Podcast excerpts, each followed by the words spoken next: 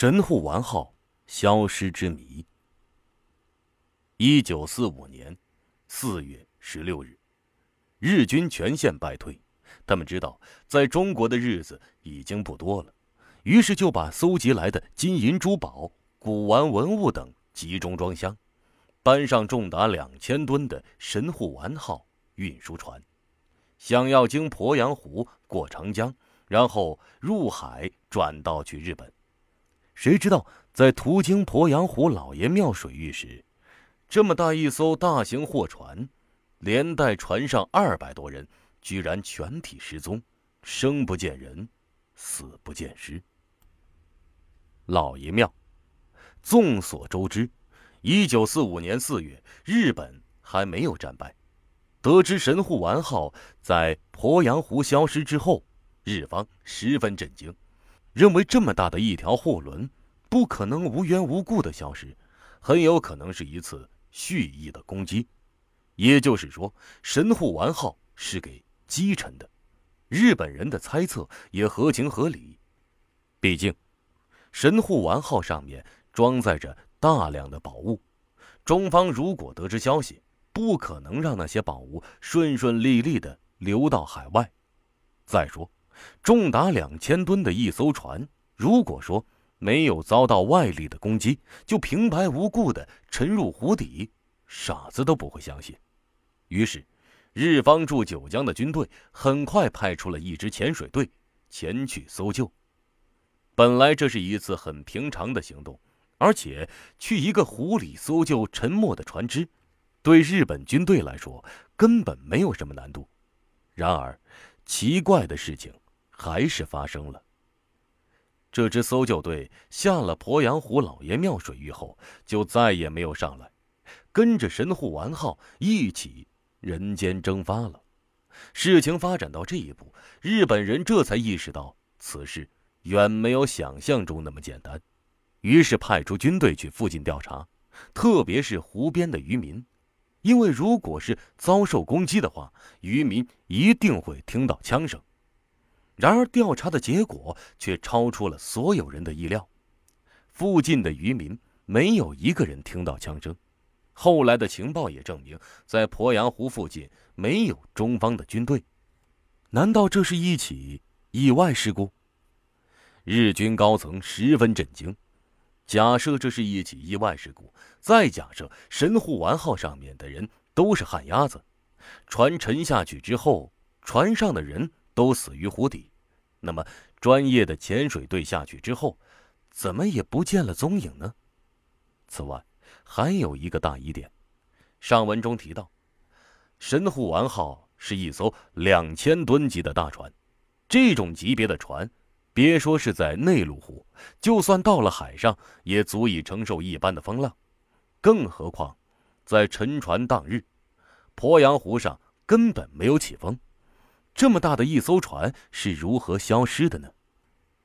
正当日军高层为此苦恼之时，一名前去搜救的潜水队员在失踪多日后突然出现了。此人的回归让日军高层兴奋不已，满以为可以从他的口中得知水底下的情况。可是，当负责询问的军官们见到这名潜水队员的时候，所有人都为之一惊。那名潜水队员疯了，他脸色苍白，目光呆滞，浑身不时的哆嗦着，像是看到了什么可怕的东西一样。任由别人怎么问他，都只是惊恐的晃着头，问不出一句话来。日军高层见这事透着古怪，又知战事吃紧，只好放弃了追查，不了了之。抗日战争胜利后。当时的国民政府不甘心那么一船的宝藏沉于湖底，专门从美国请来了一位潜水专家，想把神户丸号从鄱阳湖捞上来。美籍潜水专家名叫爱德华·波尔，他有着丰富的潜水经验，还有一支属于自己的装备精良的潜水队，成员们也个个都是潜水高手。一九四六年夏天。波尔率领他的考察队来到鄱阳湖，打捞工作正式开始。对于这一次的潜水任务，波尔信心十足。他测算了一下，鄱阳湖平均水深八点四米，最深的地方也就三十米左右。这样的水域对拥有超高素质的潜水队而言，一点也不成问题。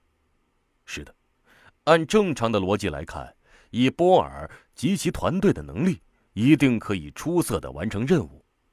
可是，在他们下水之后，意外发生了。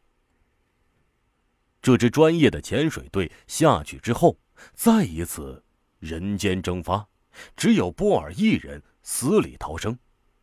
更加让人难以理解的是，波尔上岸后好像变了一个人，对水下的经历三缄其口，只字不提。日本的潜水队和波尔的潜水队到底在水下看到了什么？没有人知道答案，也没有人再敢下去。这时候，在鄱阳湖一带兴起了一个传说，说这是水怪在作祟。水怪。鄱阳湖水怪之说，并非空穴来风，相反是有历史根据的。相传，在元末明初，朱元璋与陈友谅决战于鄱阳湖。看过明史的人可能都知道，那是明朝历史上十分著名的一场大战。那一战的结果改变了朱元璋的命运，他的霸业由此开始。在作战之初。朱元璋并不顺利，一仗下来，损兵折将，死伤无数，鄱阳湖的水都被血染红了。朱元璋无奈之下，只得下令撤退。谁曾想，没逃出多少时，明军被一条水路所阻。放眼望去，水光艳艳，雾气蒙蒙，偏偏湖面上连船的影子都没有。朱元璋顿时就慌了。这时，陈友谅正率军追杀过来，要是被逮着，必死无疑。正在这危急时刻，水面上突然出现了一块黑影，约有桌面大小，速度极快，不一会儿就游到了朱元璋附近。朱元璋定眼一看，原来是一只巨猿。只见他仰着头望着朱元璋，似乎是在示意他跳上他的背去。朱元璋见这巨猿有灵性，就蹲下身子，抚了抚他的头，说：“今日若是帮了朱重八躲过此劫难，他日必当重谢。”说完之后，跳到了巨猿的背上。那巨猿把身子一转，果然帮朱元璋渡过湖去了。朱元璋在得了天下后，不忘巨猿的救命之恩，在湖边建了一座定江王庙。并封巨猿为元将军。这座定江王庙至今仍在。走入庙门，可见一只巨大的石猿趴在地上，伸展着四肢，背负一块丈余高、三尺宽、一尺厚的大石碑。石碑之上有朱元璋的御笔，上书“加封显应元将军”等字。根据民间传说。那只巨猿后来成了精，经常要出来兴风作浪。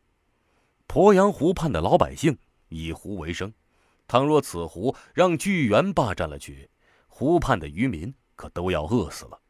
无奈之下，老百姓们只得每年去供奉他，以祈求袁将军保佑，让靠湖为生的渔民们能够平平安安。久而久之，当地的老百姓。称这座庙为老爷庙，当然，这只是民间传说，不可尽信。那么，鄱阳湖里究竟有没有水怪呢？在二十世纪七十年代，曾有人说在老爷庙看到了水怪。据目击者称，那东西有三十多米长，形状像一把巨大的扫把。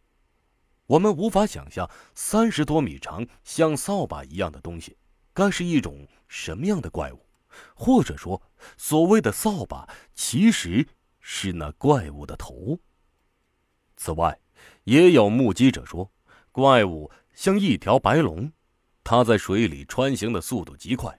这个说法倒与上面那位目击者有点相似，因为如果龙头有一半沉在水里，只露出小半个头和一对龙角的话，从侧面看上去确实有点像扫把。那么，难道鄱阳湖里真的有龙这种生物存在？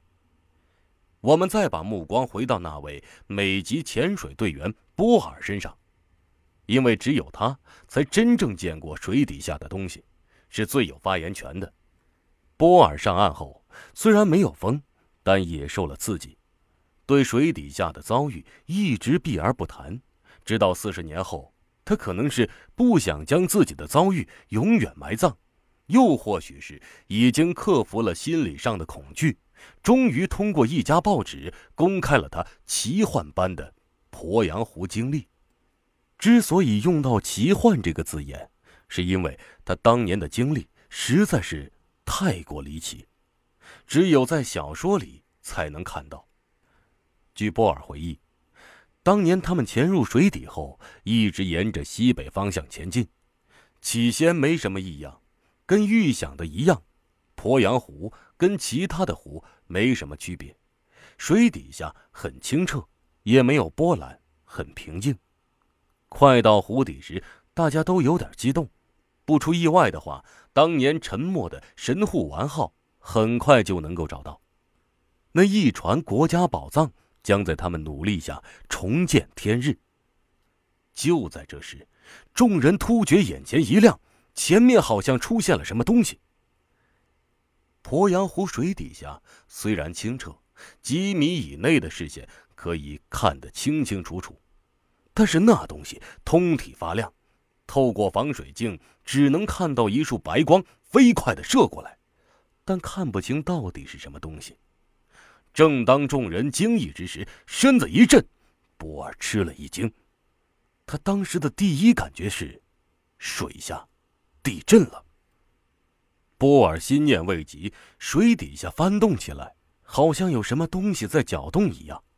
清澈的水一下子就变得浑浊了起来。这时候，波尔心里涌起股不祥的预感，正要让潜水队员撤退，忽然一声闷响。虽然在水底下，但那声响依然动人心魄。紧接着，那道白色光束似乎闪了一下。光线变得更加强烈。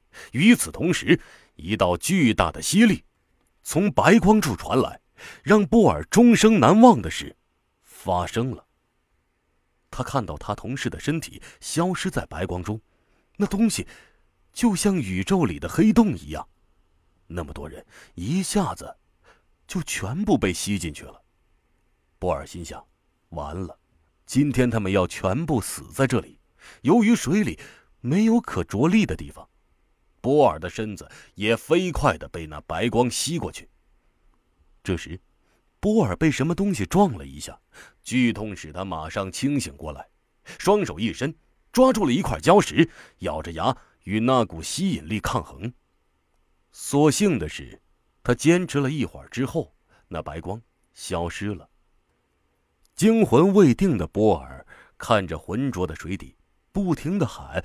不停的在周围找，却始终没有看到其他队员的身影。他们在人间蒸发了，一如当年的神户丸号一样，生不见人，死不见尸。听完波尔的奇幻经历后，相信所有的听者不禁要问：那束白光到底是什么东西？它能吞噬人，也能吞噬巨大的神户丸号，能吞下世间的一切。我们所说的能吞下世间的一切，并非一句夸张的形容词。据记载，在近六十年的时间里，已有一百多艘船在这里沉没或者失踪。需要注意的是，这个数字是有官方记录的。根据来自民间的数据显示，仅在二十世纪六十年代初到八十年代末，就有二百多艘船在此沉没。最为恐怖的是。在一九八五年八月三日那天，有十三艘船在此失事。虽然官方和民间的数据相差如此之大，我们无从考证，但不容置疑的是，鄱阳湖如此大规模的船只失事，无疑是耸人听闻的。如果这些失踪的船只和人员都是那束白光所为，它得有多么的庞大！为了搞清楚鄱阳湖底秘密，我国政府组织了一支科考队。没想到的是，科考队遇上了更加离奇的事情。水往高处流。科考队对老爷庙的沉船事件进行了归纳分析，结果显示，这里事故的发生是有规律的，几乎所有的沉船事件都是发生在每年的三四月份。出事的当天，一般都是天气晴好，要么晴空万里，要么皓月当空，没有一起事故发生在阴雨天。而且在事故发生时，都伴有大风，最大风力可达十六级，风速每秒两百公里。众所周知，在我国每年的夏季，沿海地区都会拉响台风警报。台风生成于海洋上空，会对沿途经过的城市造成极大破坏。在台风登陆的地方，一般情况下风力在十二。到十三级左右，十六级属于超强台风，很少发生。鄱阳湖在江西，为什么一个内陆湖会产生如此大的风力？风从何来？后来科考队发现，风是从庐山来的。如此来说，莫非这一切的事故缘起庐山？庐山是不是罪魁祸首？不妨来分析一下。鸟瞰鄱阳湖，基本上它的形状像一只葫芦，最窄的地方只有三公里宽。老爷庙水域恰恰就在最狭窄的地段，而且这一段水域的西北方正好靠近庐山，两者相距仅五公里。得到了这个信息，我们就可以推论出老爷庙飓风产生的原理。当北风刮起之时，气流穿过庐山东南的山峰，在此气流受到挤压后，根据流体力学原理，气流受挤压的时候就会加速加强。而这股受到挤压过后的气流从庐山上下来后，经过老爷庙时再次被压缩，从而产生飓风。关于老爷庙飓风的产生之谜，按照这个原理是可以说得通的。举个简单的例子。人们夏天乘凉的时候喜欢坐于弄堂口，因为在弄堂口风力会大点这是狭管效应的结果。从表面上看，一切的一切似乎都可以归咎于飓风，但是那么多的神秘事件，如果说都是飓风所为，这个结果未免有点草率，很难让人信服。飓风只会把人吹走，不会将人吸走。而且，再大的风也不会把人吹得无影无踪。从波尔讲述的经历判断，鄱阳湖一定还有更加让人难以理解的秘密。想要揭开这个秘密，只有一条路，那就是把失踪的人和船都找出来。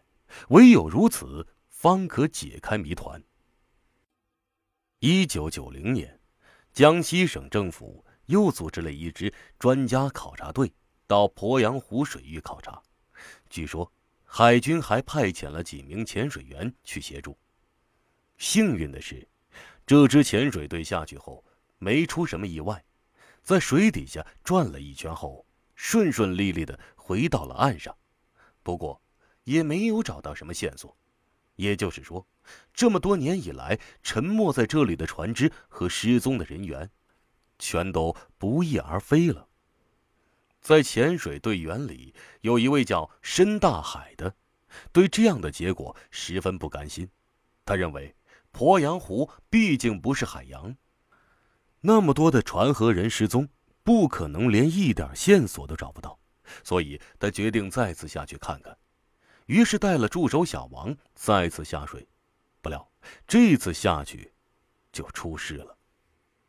当时小王是在岸边接应的，他见申大海下水后，就在岸边等着。时间一分一秒过去，小王在岸边越来越着急。